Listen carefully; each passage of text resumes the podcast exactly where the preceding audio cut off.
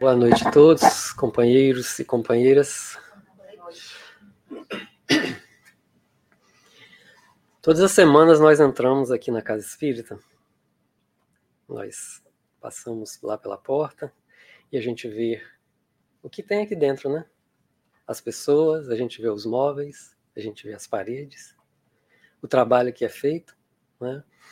Agora imaginam, imaginem se a gente de repente tivesse um, uma mudança assim na nossa visão dimensional e a gente pudesse entrar aqui na casa espírita enxergando não somente o lado material, mas também pudesse enxergar o que acontece aqui no lado espiritual. Seria uma experiência interessante, né? Então eu vou convidar vocês a fazer, a ter essa experiência comigo. A gente vai entrar hoje na casa espírita, nós vamos visitar esse centro através de um olhar, é, vamos dizer assim, multidimensional, tá bem? Então a gente vai poder ver de repente as energias, os trabalhos que a espiritualidade faz, né? A gente ia talvez ficar admirado com a quantidade de trabalhadores presentes. E mais do que isso também, talvez a gente ficasse admirado com a quantidade de necessitados que buscam essa casa.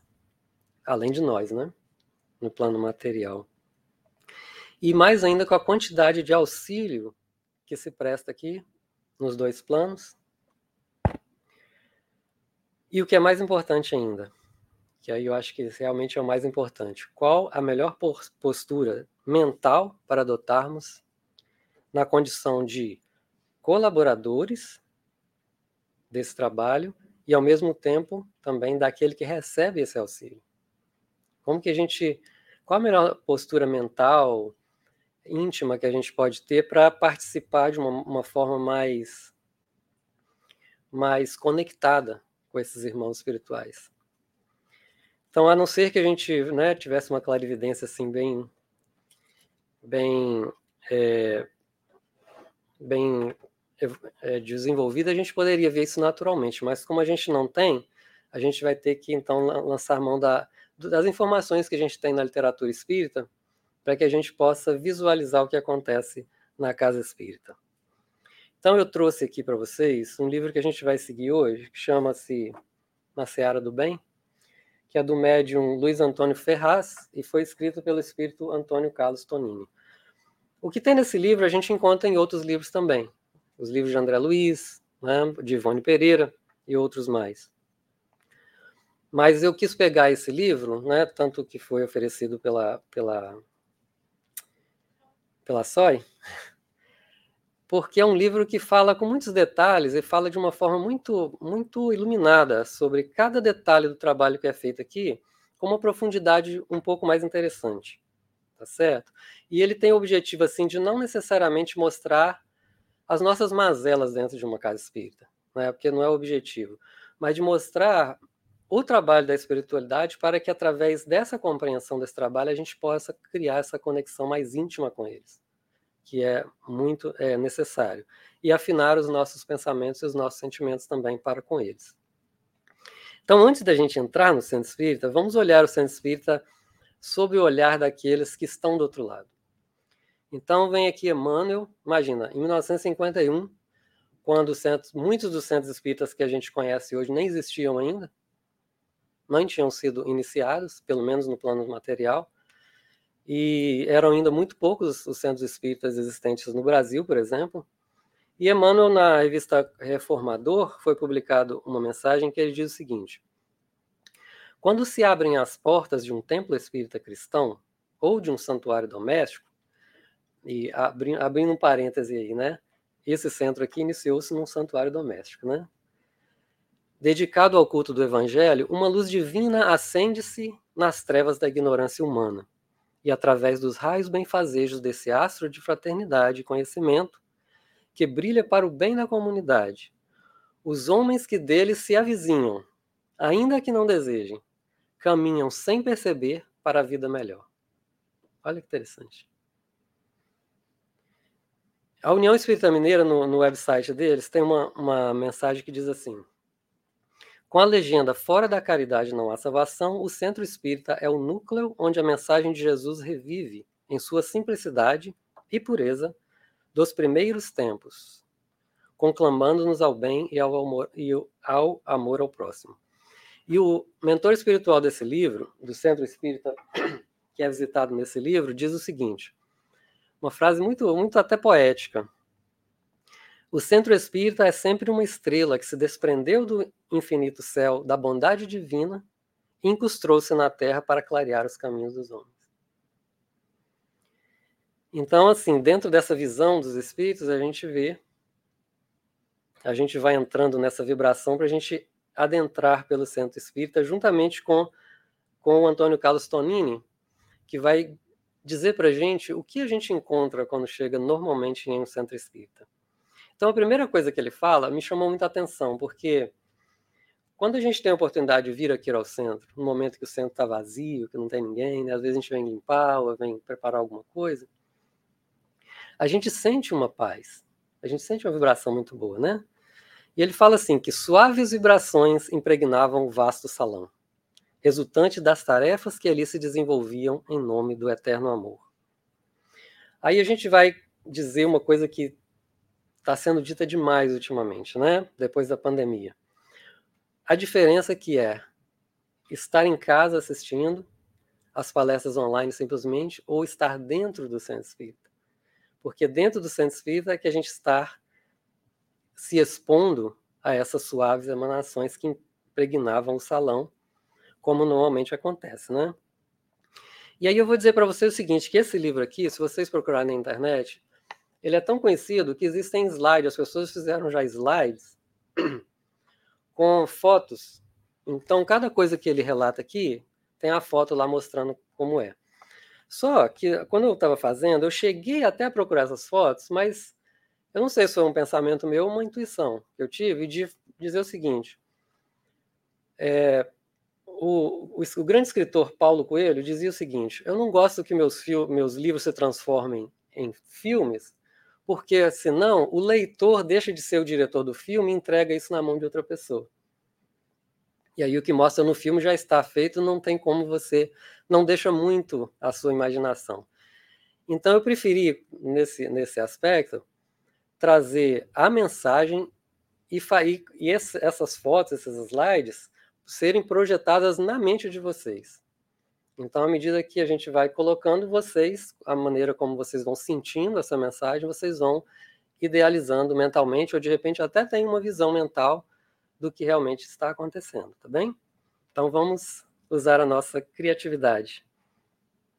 Então, ele fala o seguinte: que quando ele chega no centro, o Tonini chega ao centro, ele é apresentado ao mentor do centro, porque ele está ali. Ele era um espírita, quando encarnado, que fazia os trabalhos normais no centro, igual todo mundo faz. Então, quando desencarnado, ele teve uma curiosidade muito grande de ir ao centro espírita e ver o outro lado, né, como acredito que todos nós temos. Então, ele chegou lá, foi apresentado como alguém que tinha ido em processo de educação e foi destacado, então, um, um companheiro lá para acompanhá-lo durante a estadia dele lá. Então, ele começa a descrever que ele percebeu que que os, é, os colaboradores daquela casa eles estavam sendo reunidos em, em setores separados. Então haviam médicos, haviam enfermeiros, haviam auxiliares técnicos e haviam outros colaboradores. Então o mentor reuniu todos eles antes que o centro se abrisse e fez uma reunião com eles e chamou a atenção deles para a necessidade do trabalho que ia ser começado, dizendo que era importante que todo mundo tivesse ali com o espírito de, de doar-se, porque aí ele relembra né, a passagem de Jesus, onde ele fala que tudo aquilo que fizesse, fizemos aos pequeninos é a ele que estamos fazendo. Então, nesse era nesse espírito que os colaboradores deveriam estar ali. Então, ele começa a caminhar pelo centro e começa a observar os setores, como eles funcionam. Então, o primeiro setor que ele observa, aliás, antes de entrar no primeiro setor, ele vai dizer que existiam os trabalhadores e existiam também diversos aparelhos no centro, todos eles destinados ao socorro e ao auxílio. E aí vem a pergunta, uma pergunta até que talvez a gente já esteja fazendo. Isso é um padrão para todas as casas espíritas? É assim que acontece em todas as casas espíritas igualmente? Nos Estados Unidos e no Brasil e no Japão e na Holanda e na, e onde seja, e os esclarecimentos que eles recebem é que os servidores eles aumentam na casa espírita à medida em que o centro cresce, tá certo? Então existe muita semelhança com o lado do lado de cá com o lado de lá, né? Então à medida que o centro vai crescendo do nosso lado aqui, os servidores vão aparecendo, né? Do lado, do lado de lá a mesma coisa. À medida que o centro vai se formando, os servidores também vão sendo é, vão se aproximando para ajudar. E aí ele fala assim que aqui aprendemos, aqui e lá, né, que o serviço é oportunidade de iluminação e crescimento. Por isso não existe serviço melhor ou pior do que nenhum outro. E eu vou dizer para vocês que quando eu li esse pedaço, o que me veio à mente foi o seguinte: aqui na nossa casa, se vocês repararem, vocês vão ver exatamente isso aí que acontecendo. Não há um serviço mais importante do que o outro. Quando vocês chegam lá na portaria, vocês vão encontrar a mesma pessoa que é doutrinador na reunião mediúnica ou médium, fazendo o trabalho de recepção. Vocês vão chegar ali na cantina e vão encontrar uma evangelizadora vendendo as coisas na hora da cantina para arrecadar o dinheiro para o centro. Vocês vão encontrar aqui no início a pessoa ajudando a cantar, que coordena a evangelização, que faz encontros. Né? Vocês vão ver a pessoa lá que, que está numa tarefa né, que às vezes é considerada fundamental ou, ou, ou sensível do centro espírita, fazendo uma outra tarefa muito simples também.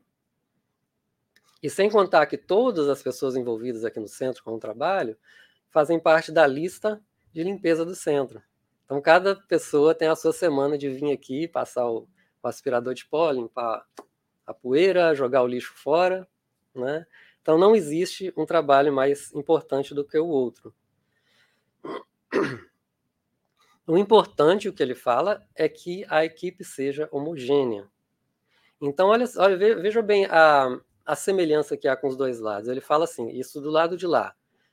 Em nos observando nas tarefas diversas, ele, o mentor da casa, porque aqui eles estão falando de como que o centro vai formando seus trabalhadores, né? Ele vai dizendo assim: ele vai verificando as nossas disposições íntimas, os recursos que adquirimos e as nossas tendências psicológicas, utilizando-as neste ou naquele setor. Aí vem uma coisa muito interessante, que é a conclusão, diz assim: visando sempre o nosso próprio crescimento interior. Olha que interessante. Não, as pessoas, tanto do lado de cá quanto do lado de lá, não são aproveitadas simplesmente porque a tarefa precisa que alguém faça. Não, aquela tarefa precisa e a pessoa, ao realizar aquela tarefa, ela vai se beneficiar com o crescimento dela própria. Né? Então, se dá dos dois lados. E esses, é interessante também observar que esses colaboradores do lado de cá, muitas vezes também são escolhidos pelo lado de lá. Às vezes o Márcio, a Mereli estão achando que estão de olho numa pessoa porque eles perceberam, de repente estão sendo influenciados. Olha, aquela pessoa já estudamos o interior dela, ela se dá bem naquela tarefa ali, direciona ela para aquela tarefa. Então, as, as duas equipes vão trabalhando juntas, né? A espiritual e a do lado de cá. Então, o primeiro setor que ele, que ele, ele é, observa e, e transfere para a gente a informação é sobre o setor da vigilância. O que seria isso, né? Ele fala assim que para este banquete de luz aqui que nós estamos tendo, a, a, a entrada está franqueada aos pobres e estropiados. Mas, no entanto, existem os desequilibrados e os que, ainda renitentes no mal, investem contra esse trabalho. Daí a necessidade de diversos colaboradores para que a disciplina e a ordem sejam mantidas a benefício de todos. Então, existe essa equipe que fica lá do lado de fora do centro, dando uma espécie de peneirada, a gente vai falar sobre isso com mais, detalhes, e ao mesmo tempo acompanhando os necessitados que cheguem do plano espiritual para que venham participar conosco aqui da reunião e dos trabalhos da noite. E o acompanham até aqui. Então ele disse, quando ele entra no salão, né, e saindo lá da porta, chegando no salão, ele fala assim: como que eu vou descrever para vocês o que eu vislumbrava perplexo e emocionado? No ambiente da casa espírita, e a forma como ele achou para explicar isso, no ambiente da, da, da, casa espírita há um outro ambiente interexistente. Aí vocês ouviram bem a Marilyn na palestra dela falando sobre isso. Eu não vou me estender porque ela falou muito aqui sobre isso, né? Trouxe slides, mostrou o desenho. Então existem uma, um outro ambi ambiente interexistente, um outro salão destinado aos desencarnados assistidos. O núcleo de serviço estava todo envolto por um halo de luz protetor. Esse halo de luz protetor é muito interessante a gente parar aqui e refletir sobre ele. Porque ele pergunta assim: qual a causa desse halo existente? E olhem para vocês verem. Ele fala, o, o, o instrutor dele fala assim: esse halo diz respeito a vibrações do ambiente aqui cristalizados. Pensamento é vida e as atitudes mentais das criaturas se exteriorizam, plasmando o ambiente espiritual que lhes corresponda às inclinações são resultantes do trabalho edificante, das orações, do pensamento retilíneo, da mensagem consoladora, que há tantos anos tem sido veiculada para proveito de quantos venham a essa casa de Jesus. Olhem quantos ensinamentos tem nesse parágrafo. Que veja bem, qual a definição daquele halo? Qual o que causou aquele halo de luz? Diz respeito às vibrações do ambiente aqui cristalizadas. Pensamento é vida e as atitudes mentais das criaturas se exteriorizam, plasmando o ambiente espiritual que lhes corresponde às inclinações. Se a gente perguntar assim, o umbral, as zonas inferiores da espiritualidade, foram criadas por Deus? Os espíritos vão nos responder assim: diz respeito às vibrações do ambiente aqui cristalizadas. Pensamento é vida e as atitudes mentais das criaturas se exteriorizam, plasmando um ambiente espiritual que lhes corresponda às inclinações. Olha que interessante. Aí eu fiquei pensando assim, engraçado, tem outros livros que falam sobre essa proteção de luz que o centro tem, que impedem que espíritos, por exemplo, é, com desequilíbrio, possam entrar aqui para não atrapalhar o ambiente, ou aqueles que querem, que querem é, realmente perturbar o trabalho que está sendo feito. E aí eu sempre tive para mim que essa coisa de luz era criada pelos trabalhadores espirituais para nos proteger.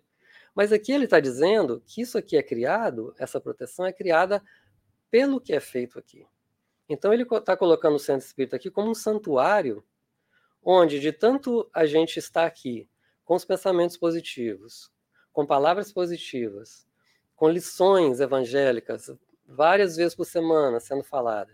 As palavras que são faladas são, são mantras né, positivos, né? são tantas vezes a gente repete o nome de Jesus, de Deus, de amor, de felicidade, de compaixão. Então são mantras que vão impregnando todo o ambiente. E isso vai criando essa proteção. Aí a gente lembra quando, quando os espíritos falam assim: quando a gente faz o culto no Evangelho no lar, o nosso lar tem uma proteção, cria uma proteção. Né? E, e no, no lar um pouco mais até difícil, porque a gente não está ali com esse objetivo, e o lar é onde a vida fica mais, às vezes, mais. É, mais com um pouco mais de dificuldade, alguns embates domésticos, né, e tudo aquilo que vocês sabem muito bem, e, e dificultam essa, essa, essa vibração. Mas num ambiente como esse, em que a gente só vem aqui com esse objetivo, então a gente vai criando esse santuário e essa proteção naturalmente acontece, fazendo com que o centro é, desenvolva por si mesmo essa proteção. Então a gente vai vendo o poder do nosso pensamento, né? o poder das nossas palavras, do pensamento, e o poder que a gente tem de, de criar esses ambientes, né? aqui em todo lugar. A outra equipe, ele vem falar, ele vem falar para a gente da equipe da enfermagem. É uma equipe muito bem preparada, logicamente, né? E que ele explica que o título superior de medicina na espiritualidade não é como na Terra, né? Não basta apenas você ir à escola estudar e ter o conhecimento técnico, né? Torna-se indispensável a aquisição de virtudes. E ele fala assim: os trabalhos desenvolvidos pelo pessoal da, da saúde, né, vamos dizer assim, é, são a manipulação de fluidos e substâncias medicamentosas que eles trazem da natureza, até verdadeiras cirurgias em casos específicos. Tarefa, sobretudo, durante a aplicação do passe. Aí vou chamar de novo aqui a atenção de vocês à palestra que foi feita pela Mary Leaf, que falou todos esses detalhes, né? onde ele fala assim que esses espíritos vão auscultar o paciente. Vocês sabem o que significa assim, auscultar na medicina? Sabem, né? Quando você pega aquele aparelhinho e vai escutar o corpo da pessoa, que através de algum ruído, alguma coisa, é feito o diagnóstico. Só que eles não vão escutar os ruídos, eles vão escutar memórias, vão escutar sentimentos, né? Eles vão auscultar é, as pessoas para perceber o tipo de tratamento que elas estão precisando receber. Então, aqui diz o seguinte, que o, o tratamento pode ser tão profundo e pode ser tão é, abrangente que companheiros com o esforço empreendido no aprendizado e na mudança comportamental conseguem, através desses trabalhadores, interseção direta com o mentor da casa e, após analisada cada questão dentro da lei de causa e efeito, considerando as atenuantes e méritos adquiridos, são submetidos a cirurgias espirituais durante o processo do sono.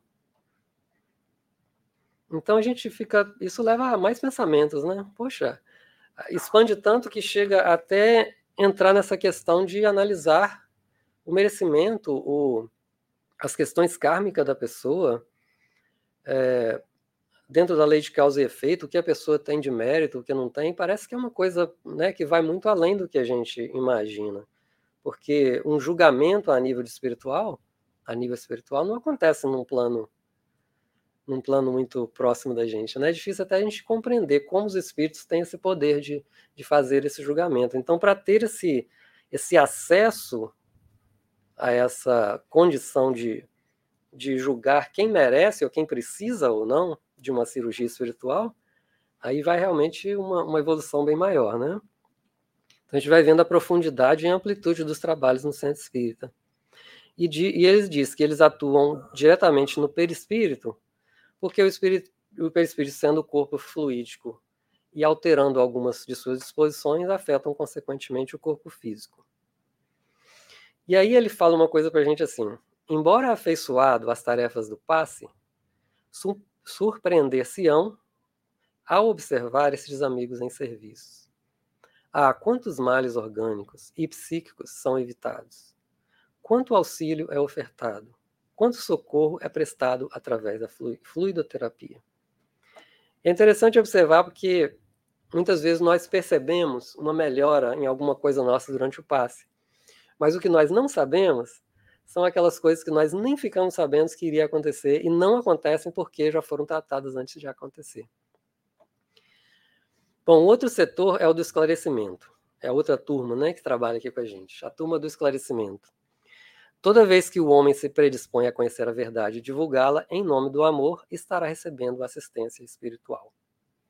Então ele vai falar sobre as reuniões doutrinárias, as palestras, né, as reuniões de estudo, e também da assistência fraterna que é dada aqui no centro após a reunião, que é conversado é, particularmente, onde acontece duas coisas. O espírito pode inspirar o orientador a conversar com a pessoa e, e, e dar algumas orientações à pessoa, e ao mesmo tempo algum espírito que possa estar prejudicando aquela pessoa pode ser também tratado ao mesmo tempo conversado com ele durante aquele momento. Então, esse é o trabalho da equipe de esclarecimento.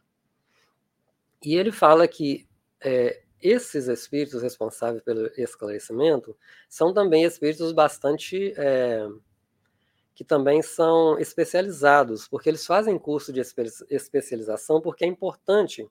Olha que, olha que três coisas difíceis que eles aprendem. Eles têm que aprender a esclarecer sem ferir, ajudar sem violentar e colaborar sem exigir. Três coisas muito difíceis né, da gente fazer. Então, eles são realmente especializados em fazer esse trabalho junto a gente. Um outro setor é o setor da comunicação. Aí vem a turma dos que aqui na Terra a gente chama dos IT, né? aqueles que cuidam da parte técnica da coisa, os aparelhos. Né? Aparelhos utilizados para auxílio e provisão de informações para todos os outros setores e eles também realizam serviços externos. Enquanto a gente está aqui conversando, a gente está transmitindo uma mensagem, vocês vão aí é, trabalhando com vocês a mensagem que está chegando, e enquanto isso, essa equipe está lá fora, às vezes no, no, na nossa casa, em outro lugar, trabalhando com aqueles envolvidos nos problemas que porventura nós tenhamos. Então é também uma equipe que faz um trabalho externo. Fazem excursões, né? Então, é essa equipe que vai fazer esse trabalho de, de escutar as memórias, de ler a nossa consciência, de vasculhar o nosso mundo interior para prover a informação para os outros trabalhadores dos outros é, setores. E ele fala assim que os equipamentos são os mais diversos e eram instalados nos mais diversos locais do centro. Aí destacando-se uma coisa, eu não vou falar agora sobre ela, vou só dizer para vocês que ela existe e a gente fala depois. Uma grande tela luminescente fixada no salão de reuniões. Meu sonho tiver essa tela aqui, depois eu vou falar para vocês por quê. E aí o, o Tonini pergunta assim: por que são necessários esses aparelhos? Por que precisa tanto aparelho se o plano espiritual já pode ver, já pode ouvir, né? já pode ter acesso às coisas, da, não da forma que nós temos, eles têm. E aí ele vai explicar que agindo aqui na crosta do terrestre, a ação dos espíritos se encontra muitos obstáculos, por causa das nossas vibrações, dos encarnados, dos desencarnados, da, da compacta legião de sofredores que existe no planeta. Então ele fala que no meio hostil, que o nosso planeta representa, as realizações deles seriam mais lentas e penosas se não fosse o concurso desses aparelhos que eles utilizam. Então, é a questão de agilidade do trabalho, né? Também há os espíritos amigos que possuem que não possuem faculdades espirituais desenvolvidas totalmente. Então, assim, onde o, o recurso do espírito se mostra incapaz, então eles utilizam os diversos aparelhos com o propósito de agilizar e facilitar o serviço do amparo e auxílio dos dois planos. Né? Então a gente começa a ver, e ele começa a definir para a gente, que através desse trabalho a gente percebe que o centro espírita possui várias dimensões. Ele, ao mesmo tempo que ele é o templo, né, que nós estudamos, ele é o hospital, que atendem dos dois lados, os trabalhos que a gente nem fica sabendo, ele é a escola onde nós aprendemos, ele é a oficina em que nós trabalhamos o nosso mundo interior, e ele é o sublime educandário das almas. Então, ele define o centro espírita como é a bondade e a misericórdia de Deus materializada na terra em benefício das criaturas. Aí vem uma outra pergunta. Essas tarefas espirituais seriam realizadas em todas as instituições, instituições espíritas? Guardam as mesmas proporções? Então, do jeito que ele está descrevendo aqui, é exatamente assim que acontece na nossa casa? É a mesma quantidade de trabalhadores? É o mesmo, os mesmos aparelhos que são utilizados? E ele fala assim que não. A cooperação dos servidores espirituais, olha que interessante. Essa cooperação fazem-se constantes em todas as agremiações voltadas ao bem, à verdade, espíritas ou não. Igrejas, templos, os mais diversos, recebem do mais alto o auxílio em favor de quantos os busquem com a sinceridade da fé e os propósitos da renovação. Quando duas ou mais pessoas estiverem reunidas em meu nome, aí vocês completam. Com relação às instituições espíritas, essa ação espiritual não é a mesma para todas elas, obedecendo às características e aos recursos de cada uma também são sempre consideradas as necessidades dos seus frequentadores. Então a gente pode imaginar, né? Um centro que tem uma característica. Lá na nossa cidade, quando a gente estava na mocidade, não sei hoje porque já se fazem 20 anos, existia um centro que era muito voltado ao, ao estudo. Então era um centro muito voltado ao estudo, cujas tarefas estavam sempre é, bastante avançadas em termos de estudo. O centro que a gente frequentava, ele era mais voltado ao trabalho assistencial. Então a gente via, né, intelecto, coração. Então a característica das casas são diferentes. Da mesma forma, o apoio que elas recebem vão ser diferentes, diferenciados. Os recursos que cada casa oferece. O recurso material, o recurso humano, né, a quantidade de pessoas trabalhando, a qualidade, a homogeneidade das pessoas que estão trabalhando ali. Então também vai depender disso. E também da necessidade daqueles que trabalham, que frequentam a casa. Se o centro de repente é pequeno e todo mundo está muito bem, por que, que a gente vai precisar de um grupo grande de trabalhadores espirituais, de aparelhos e tudo? Está todo mundo tranquilo, né? Então vai depender disso. Então ele fala assim que uma casa espírita materializa-se na costa sobre na crosta sobre inspiração do alto. Então, normalmente ela não aparece por acaso. Ela vem como um plano já do alto. À medida em que ela se desenvolve, ampliando suas tarefas, novos recursos são mobilizados da vida maior, sob a assistência do seu diretor espiritual. Então, o diretor espiritual é aquele intercessor, que à medida que ele vai percebendo que as pessoas estão tomando o serviço mais sério, e a casa vai expandindo e vai, e vai é, provendo mais recurso à comunidade, eles mesmos vão fazendo o trabalho de angariar os trabalhadores que vão ajudar naquela casa. Também considerar a disponibilidade de servidores espirituais. Olha que interessante isso. Porque a assertiva de Jesus, a seara é imensa e os são poucos ceareiros, também é válida aqui no plano em que nos movimentamos onde vários tarefeiros acumulam diversas atividades e responsabilidades. Pois é. Entrada e seleção.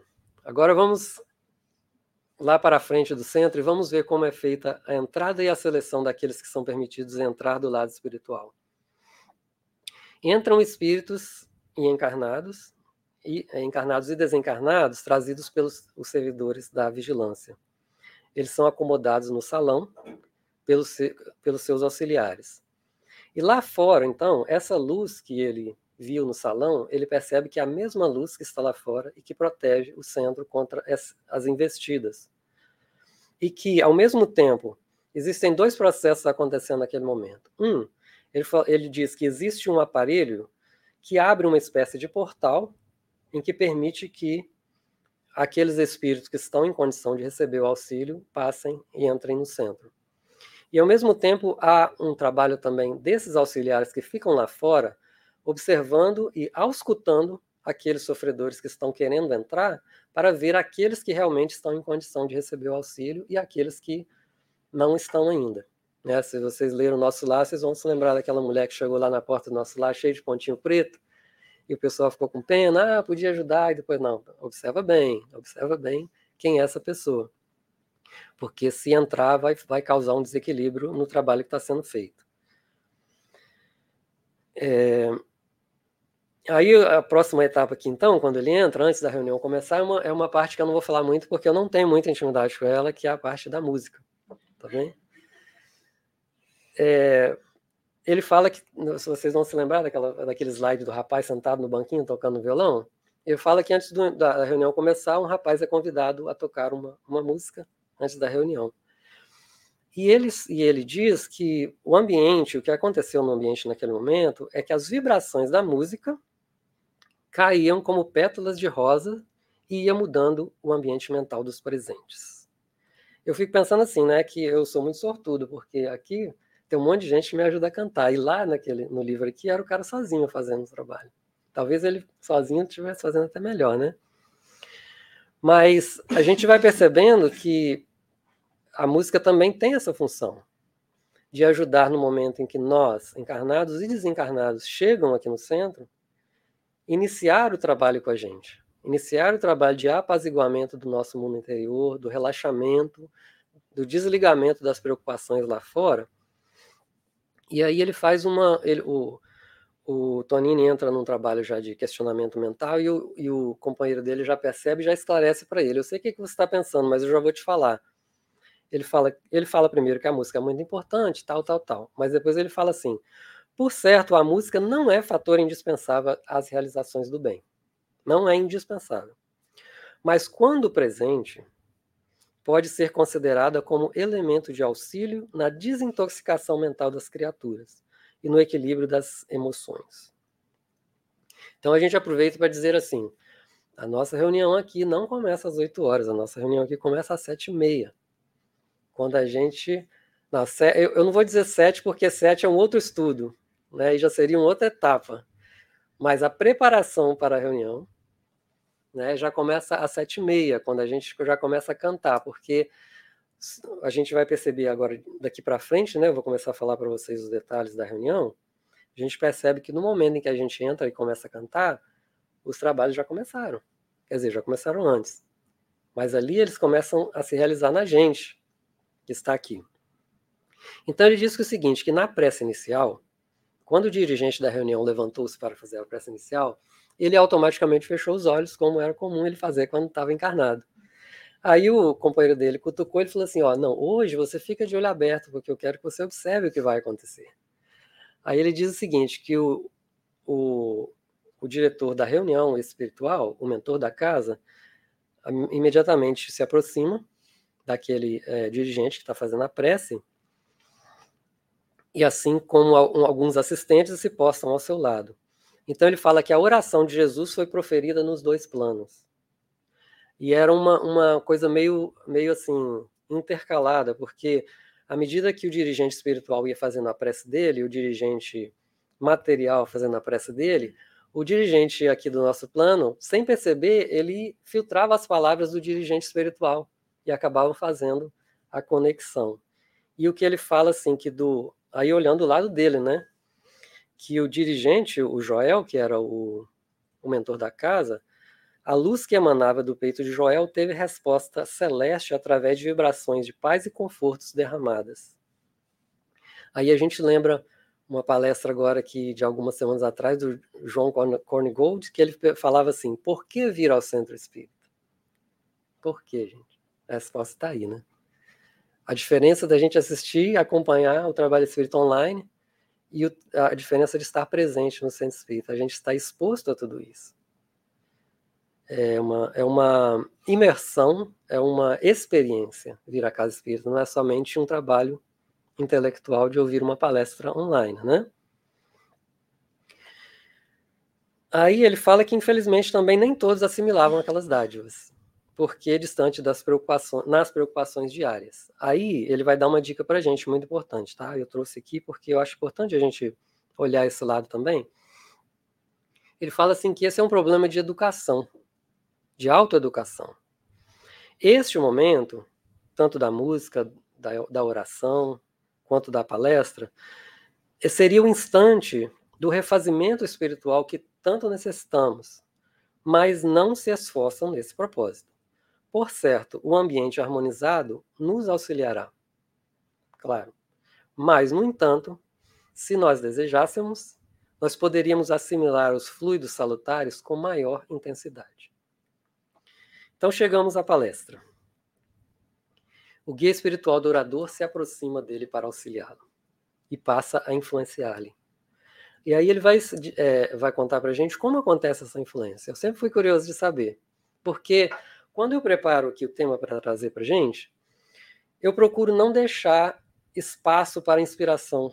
Não porque eu não confio neles, pelo contrário, eu peço, pelo amor de Deus, que eles me ajudem, porque toda vez que eu chego para fazer a palestra a primeira vez, eu fico sempre na dúvida: será que vai acontecer? Porque eu tenho a impressão que eu não, não consegui reter na minha mente as coisas que eu estudei. Mas eu procuro é, trazer as coisas já, eu sei o que eu vou falar, a sequência do que eu vou falar, a ligação do que vai acontecer, mas sempre preocupado assim em sentir a empatia que eu vou ter com vocês, porque se acontecer de eu perceber que a coisa não está indo numa direção, eu mudo para outra, não necessariamente em termos de informação, mas em termos da forma como eu estou falando. Né? Então, ele fala aqui o seguinte, que acontece, o que acontece nesses momentos, eu acredito aqui que ele está falando de um orador normal, comum como a gente. Ele não está falando de Divaldo Franco, que um dia chegou para a gente ali no, aqui em Denver, a gente chegou para ele e falou assim, Divaldo, qual é o... É, você vai falar sobre o, o novo livro da Joana de Anjos, né? Que a gente estava estudando o livro e ele veio fazer a palestra em Denver e a gente anunciou para todo mundo que ele ia fazer a palestra do novo livro. Nós chegamos para ele então falando assim, Edvaldo, você vai falar sobre o livro, né? Ele falou assim, o que, que vocês querem que eu falo? Qual é o tema que vocês querem que eu fale? Eu falei, caramba. Então, assim, um, um, uma pessoa que tem a mediunidade dele, que tem essa capacidade de receber a influência direta dos espíritos, talvez deixe muito espaço para inspiração, mas a gente que não está nessa condição, ainda a gente procura trazer a coisa já formatada, né? Mas eles falam que o trabalho normalmente se efetua da seguinte forma: o auxiliar espiritual ele busca dentro da memória do palestrante as lições mais apropriadas ao tema e traz à superfície para que o orador as utilize. Então seria uma espécie de parceria. Por exemplo, todo o assunto que eu estudei aqui, para trazer para vocês, está dentro do meu psiquismo. Então a ajuda que eles vão me dar é no momento aqui que de repente eu preciso de falar uma coisa que alguém está precisando, eles vão puxar aquilo ali e lembrar, e me fazer lembrar daquele detalhe daquele assunto. Aí eu vou falar para vocês achando que eu estou aqui lembrando de tudo, né?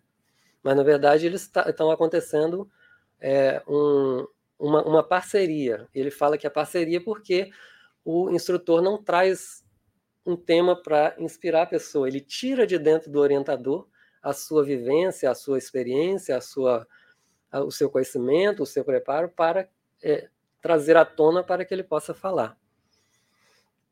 Então, os recursos do orador somam-se à inspiração do benfeitor. Por isso, aí ele coloca, né, para gente, né, palestrantes, vamos todos prestar atenção nisso. Por isso, a necessidade da vivência do aprendizado, tá? Porque o benfeitor utilizará dos recursos que o orador tiver adquirido. E que recursos são esses? Aí ele coloca para gente. O idealismo da causa espírita, que é a causa de Jesus, a vivência correta, os sentimentos elevados que irão emoldurar de luz as palavras do orador.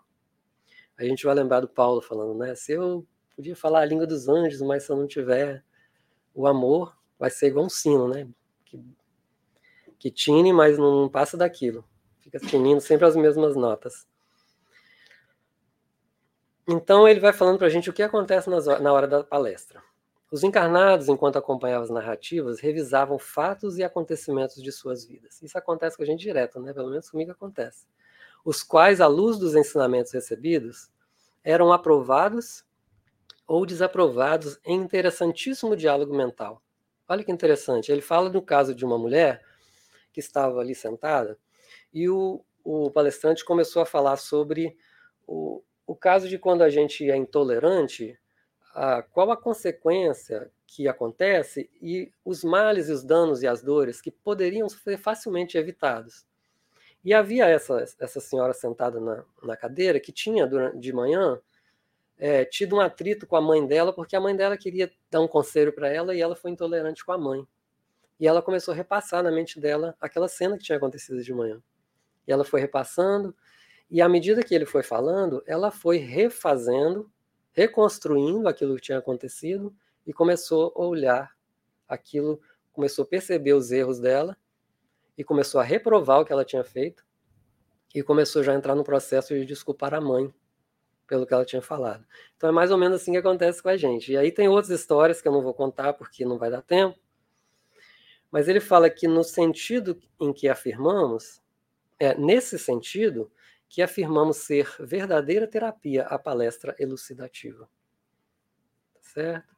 Ele fala, é, falando sobre fé, coragem e esperança, as palavras nasciam-lhe do coração, e a maneira de luz projetada, obedecendo aos mecanismos naturais do magnetismo, impregnavam-se no psiquismo dos ouvintes, propiciando-lhes invisíveis transformações.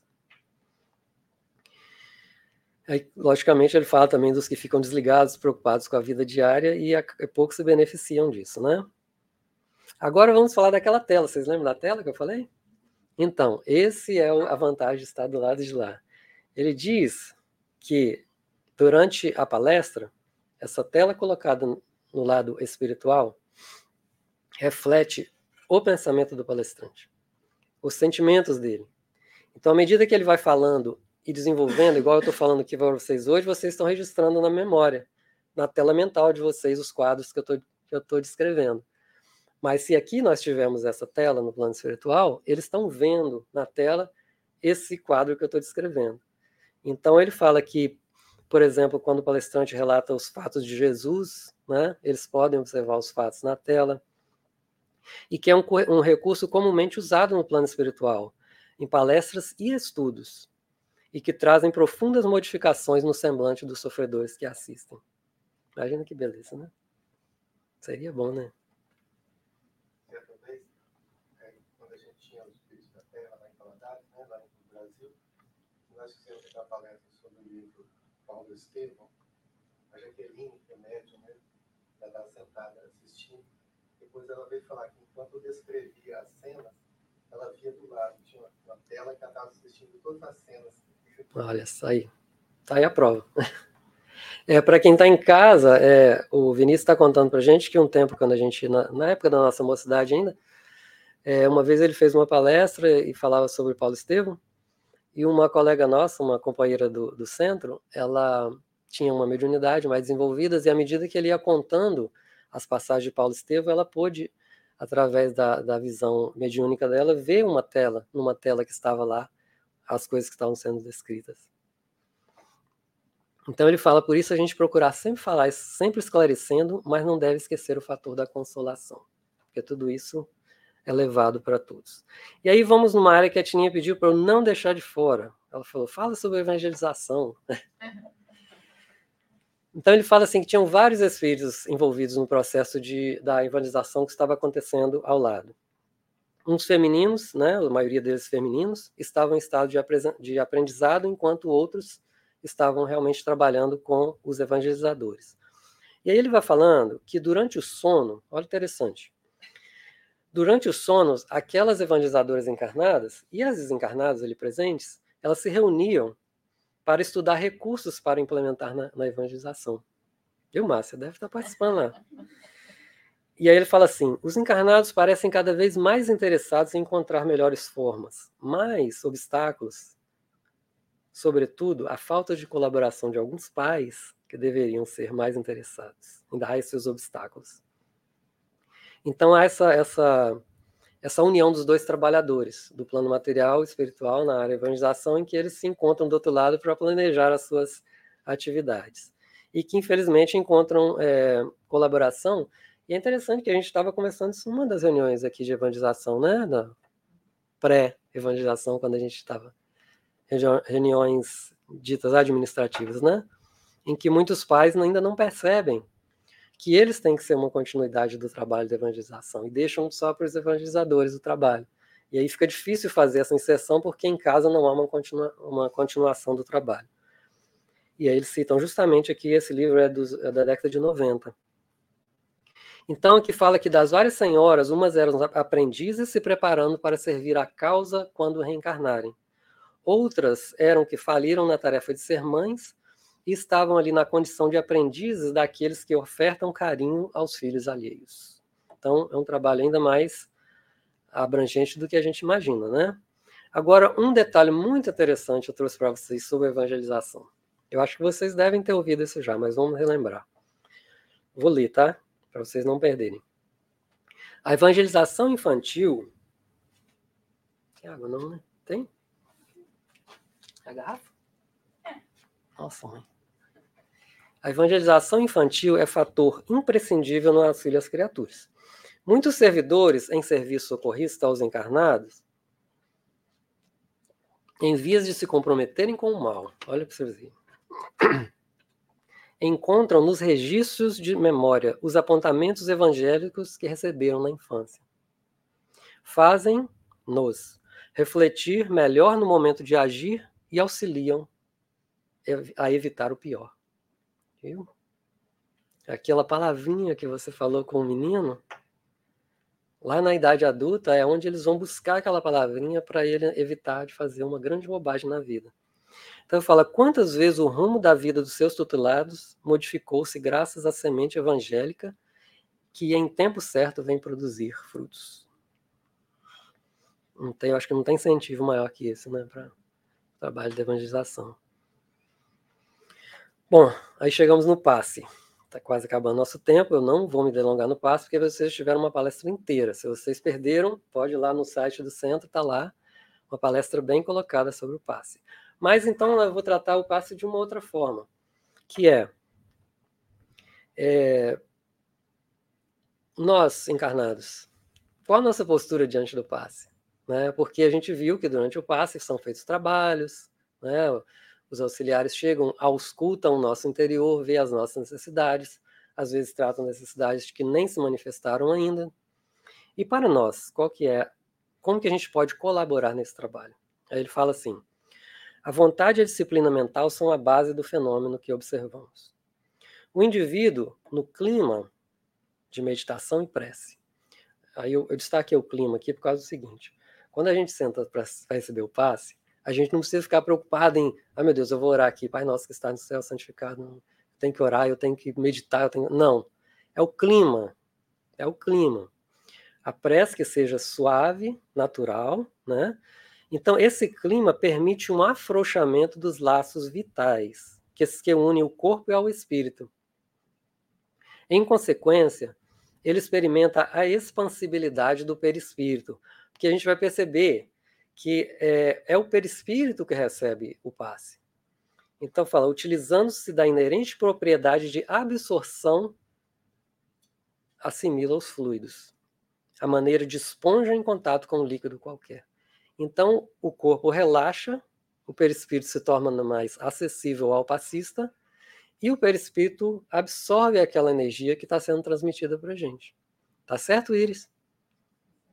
Tá certo, Merili? Eu tenho que pedir, perguntar aos meus superiores aqui na área do passe, para ver se eu não estou errado. Se eu não interpretei errado, né? Porque aqui eu estou repetindo.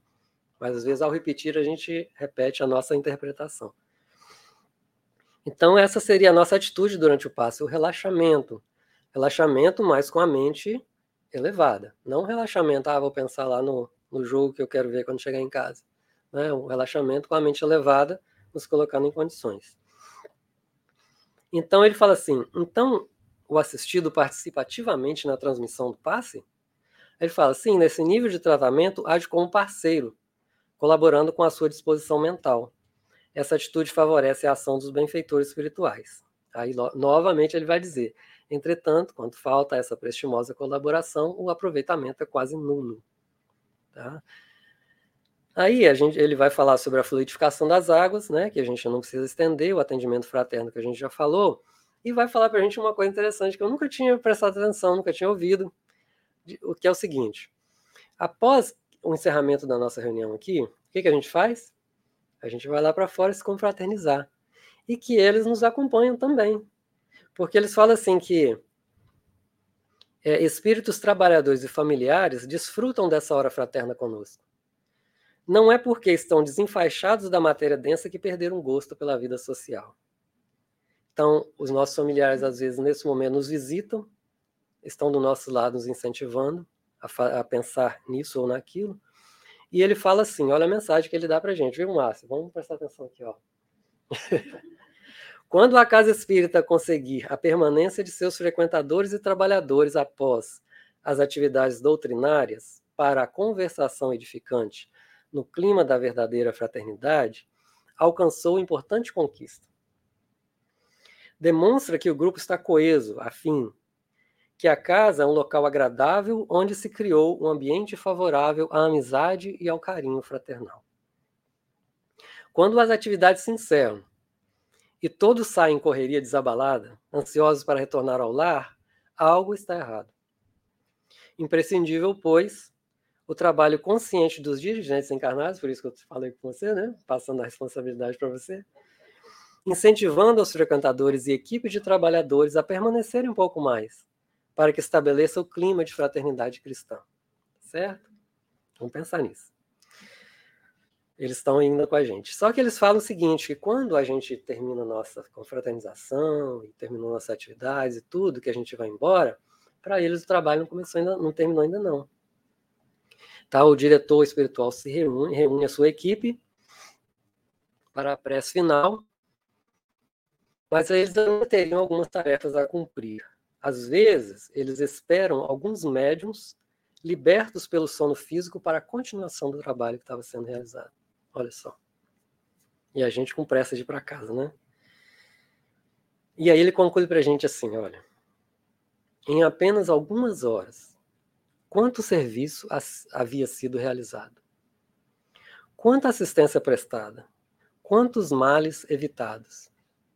Sem dúvida, os encarnados não fazem ideia das inúmeras bênçãos colhidas durante aquelas poucas horas de serviço realizado por parte dos abnegados instrutores espirituais. E aí, do livro Bilhete Fraterno, eu trouxe essa frase para a gente refletir. A paz é resultante da sintonia com os planos elevados da vida. Boa noite para vocês. Fica a nossa reflexão.